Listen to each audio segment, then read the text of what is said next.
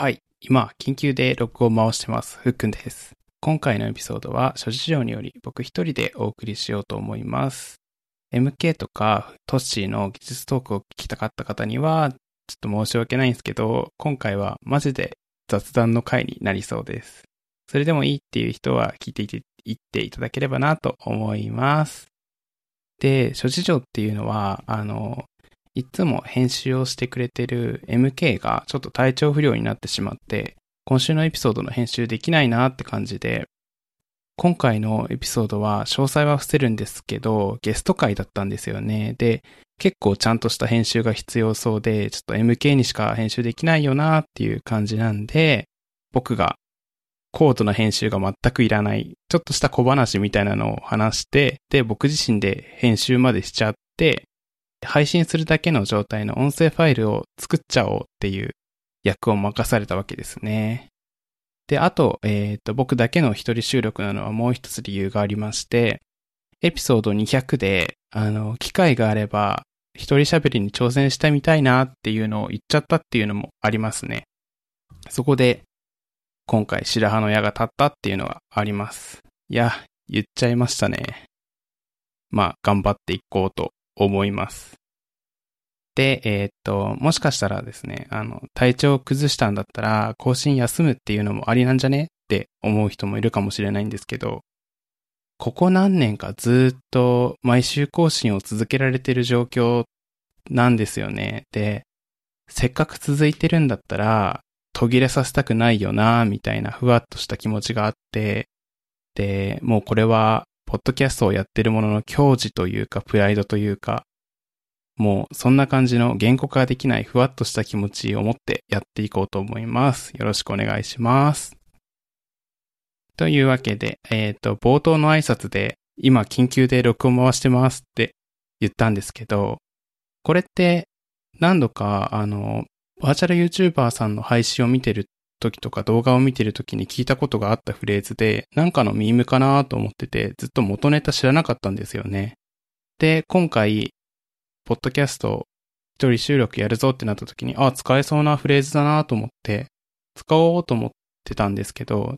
あの、こういうのをパクる時って元ネタへのリスペクト大事だよなと思ってるんで、元ネタをちゃんと調べてから使おうと思って、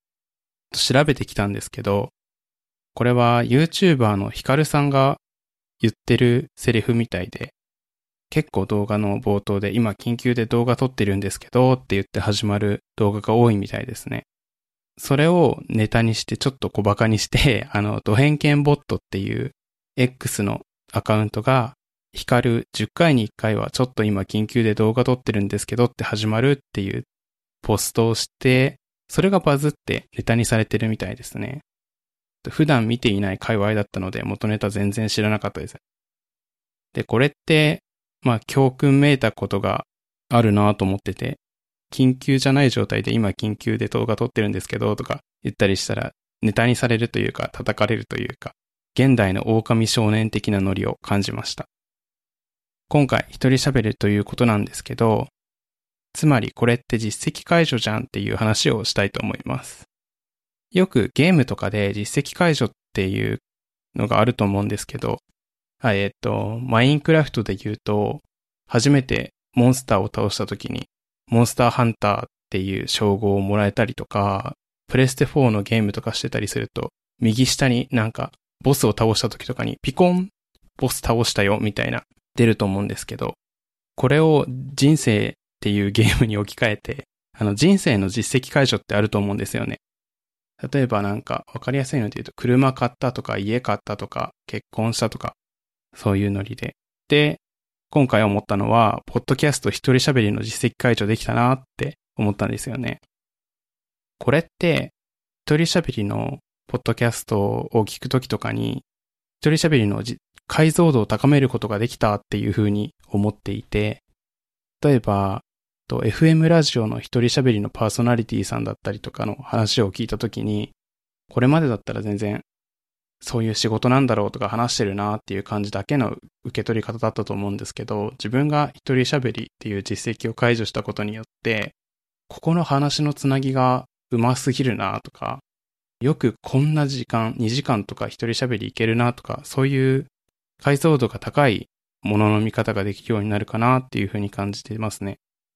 あとは、ゆるふわポッドキャスト関連で言えば、過去にゲストに出ていただいた T ちくばさんがやられていた CEOFM が、あと、ゆるふわポッドキャストのロゴを作ってくださった杉江さんがやら今やられてるモックアップラジオっていうポッドキャストとかを見るときにも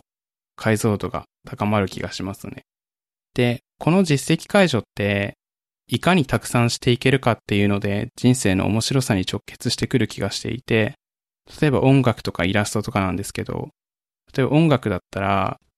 ベースの音とか普段意識しないと全然わかんないんですけど、そのベースの音がなってすごい絶妙なテクニックを使ってるなだったりとか、ドラムの音とかそういう裏方で仕事をしている細かいことにも気づけるようになったりとか、あとはイラストを自分で描くようになったりとかしたら、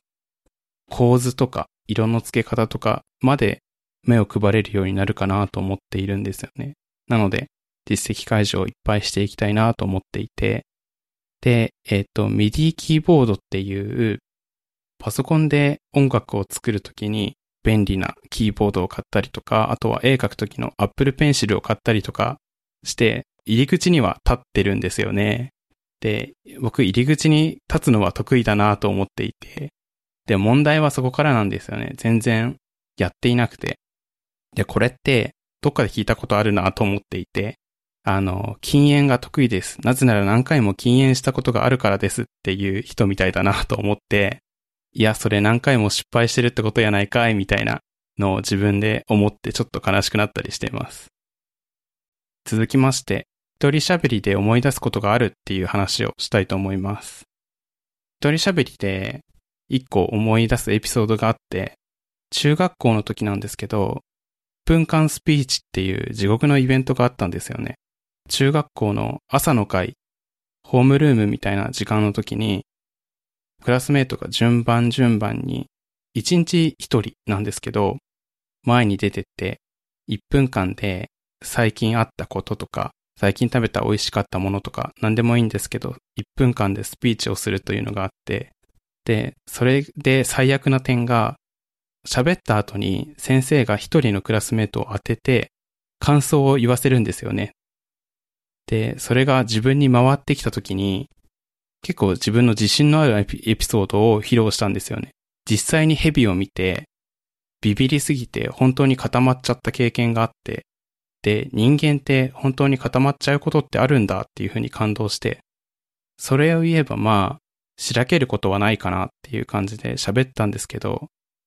情景描写にこだわりすぎてちょっと、これ本当に伝わってるかなとか気になりすぎて、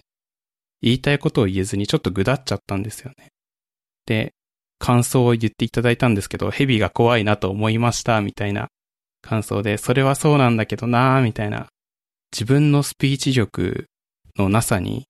自分はもっといけると思ったんだけど、なさすぎてちょっと幼心にショックだったんですよね。で、これが時々メンタルが減らった時に思い出す、思い出して、うわーあの時なんてあんなことを言っちゃったんだろう、みたいな油断すると声が出るみたいな、うーみたいな声が出ちゃうぐらいに、フラッシュバックする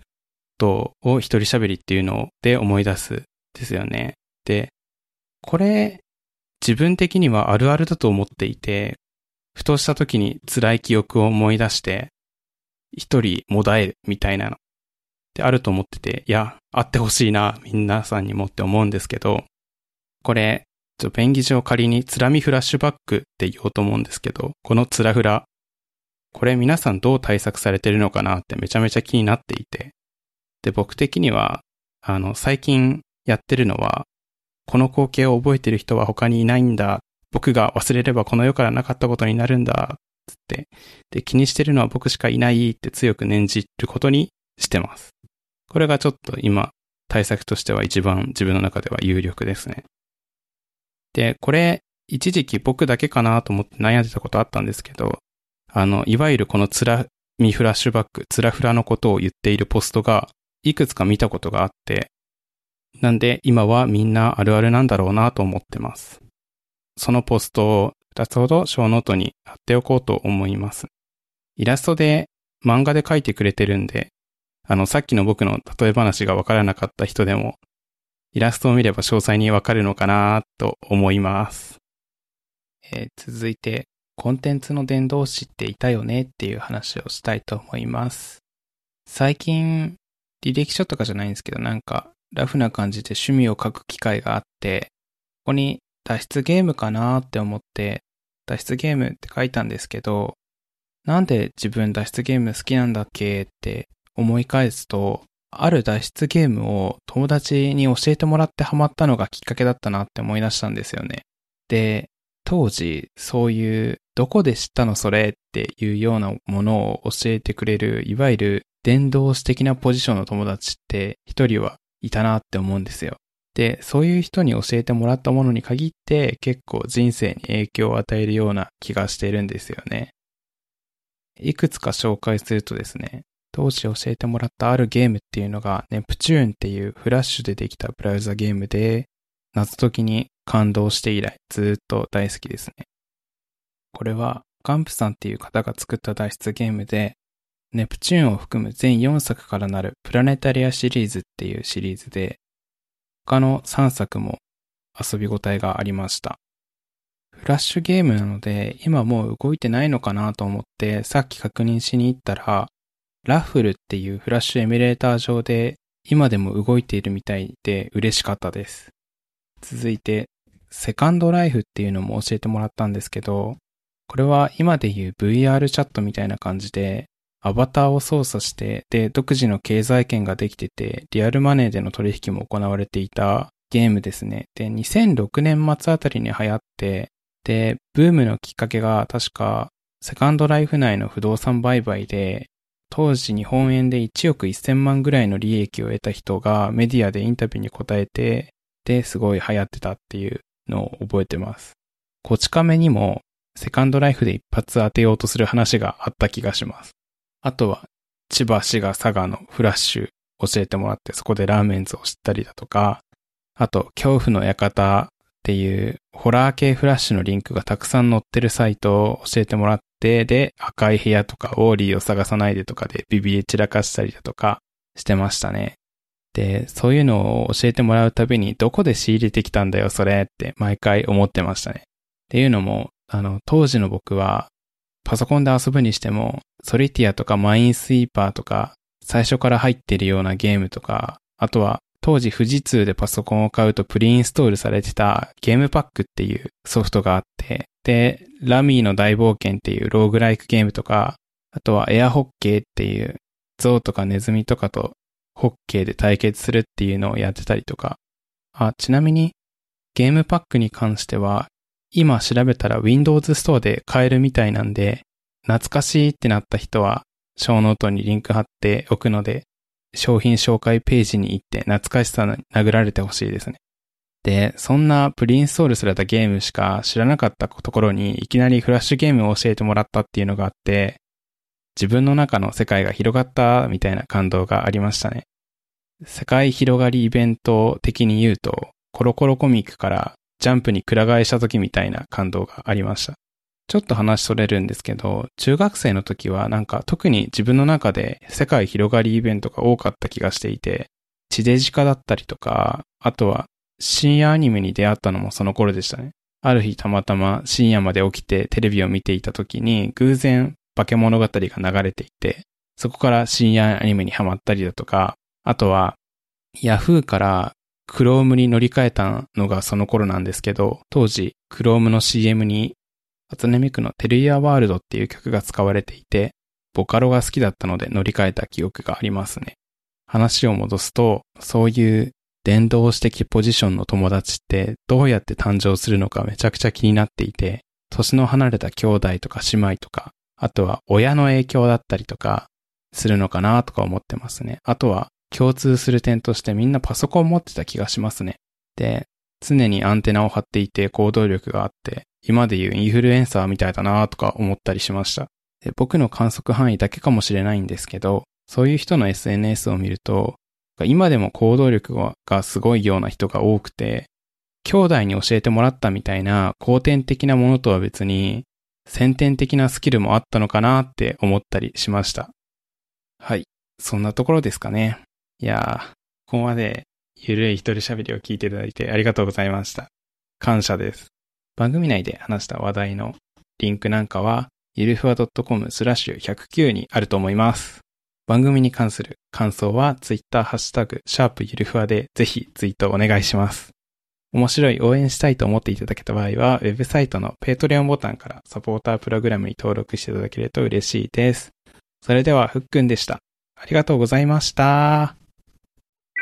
And now, a short commercial break. 現在エンジニアの採用にお困りではないですか？候補者とのマッチ率を高めたい辞退率を下げたいという課題がある場合ポッドキャストの活用がおすすめです。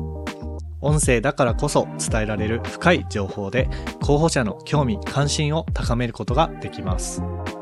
株式会社ピトパでは企業の採用広報に役立つポッドキャスト作りをサポートしています。気になる方はカタカナでピトパと検索し X またはホームページのお問い合わせよりご連絡ください。